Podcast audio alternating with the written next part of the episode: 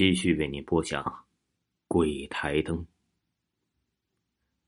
王乐走到厕所，他们宿舍的厕所很小，只有一个抽水马桶和一个洗漱台，只能容一个人在里面。王乐打开门，看见李军正悄无声息的坐在马桶上，低着头。王乐呀也是胆儿大，也被他吓了一跳，就关了门说：“哎，吓死我了！你，你快点，我急呀。”里面的李军没有回应，王乐等了几分钟，实在是熬不住了，又推开门：“快起开，先让我上一下。”李军依然一动不动。王乐火了，推了他一下，李军整个人歪了，身子僵硬，已经死了。王乐吓得大叫一声，把室友们都吵醒了。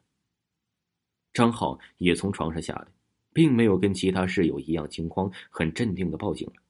室友们呢，早吓得是魂不守舍了。穿上衣服就都跑了，估计晚上都不敢回来住了。而张浩啊，却是很镇定的坐在桌前看书，等着警察来。王乐觉得李军死得很蹊跷，忽然想到张浩昨晚说的话，虽然他明白跟警察讲也不足为证，更何况连他自己都觉得不太可信，但是他看到张浩那般镇定，心里很生气。李军虽然时常跟王乐打闹，但是他们呢？是非常好的死党。王乐就走到了张浩的面前，问他：“昨晚你说他会来找你，这话是什么意思啊？”张浩看了眼桌子上完好的灯，说：“我有个姐姐，她很喜欢看书，但是爸妈重男轻女，自我出生后，对姐姐的关爱就更加少了。姐姐认真学习，可是她每天放学回来都要做很多农活，还要帮忙做家务，很晚才能看书。小时候虽然家里穷。”电煤油灯都奢侈，晚上啊也早早都睡觉。家里唯一用电的就是一个电饭锅。姐姐想要一个台灯很久了，鼓足勇气跟爸妈说了，但是爸妈没答应。我渐渐长大了，接连几年风调雨顺，地里收成不错，家里的条件也渐渐改善了，隔三差五都能有肉吃。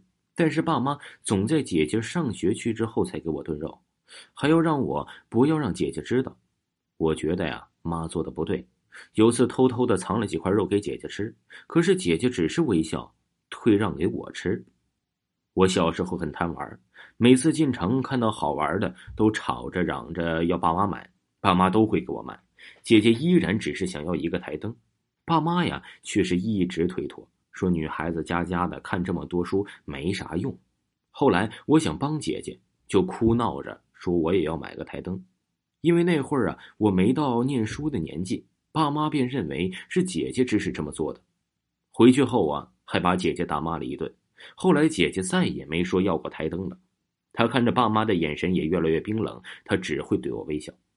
那年呢，姐姐得了很严重的病，需要骨髓的时候，我才得知姐姐并不是爸妈亲生的，而是捡来的。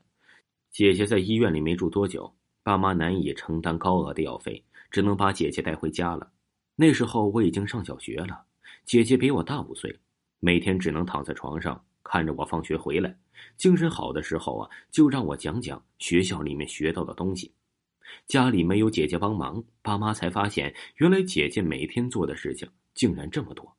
那天爸妈在整理姐姐东西的时候，只整理到了几件破旧的衣服和一个肮脏不堪的娃娃。他们看姐姐的眼神都是悔恨和伤感。从爸妈的眼中啊，我知道姐姐活不了多久了。爸妈终于给姐姐买了个台灯，还给姐姐换上了新的衣裳。姐姐只是看着台灯微笑。我把台灯放在姐姐的床头，坐在床头做功课，姐姐就半躺着看着书。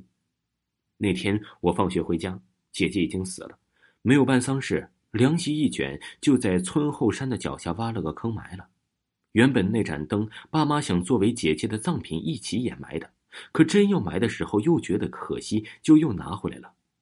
我们村里人特别信回上，所以在姐姐回去后啊，头七那天，妈妈清扫了姐姐的屋子，地上撒满炉灰，放了几个煮熟的鸡蛋，点了一盏煤油灯，反锁了门。之后啊，我们一家就躲秧到了大伯家。但那天晚上，我不知道为什么我在夜里梦游了。我坐在姐姐的床头，姐姐依然半躺在床上，她的脸青黑一片，狰狞可怖。她质问我为什么台灯不见了。为什么要点煤油灯？是不是我把台灯藏起来了？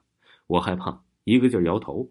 后来呀，爸妈叫醒我，原来这只是一个噩梦。头七一夜过后，爸妈和以前一样，一早就出去做农活姐姐睡的床已经被拆掉了，重新用木板做了个新床，台灯放在了新床的床头。现在这是我一个人的房间了。我走到床头，打开灯，台灯依然明亮，只是灯下没有了姐姐。我正默默哀立、怀念姐姐的时候，却发现姐姐正坐在床上，手里看着一本书。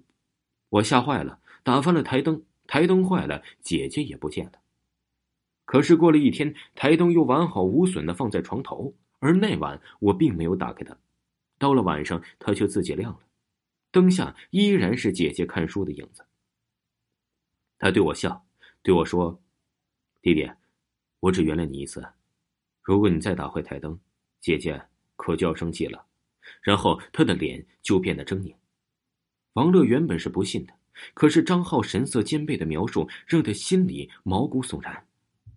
他看了眼那只昨晚破碎、如今依旧完好的台灯，一股恶寒让他忍不住打了个寒颤，紧张的问：“昨天打碎台灯，我有错？”他会不会来找我呢？听众朋友，继续为您播讲《鬼台灯》，请您继续收听。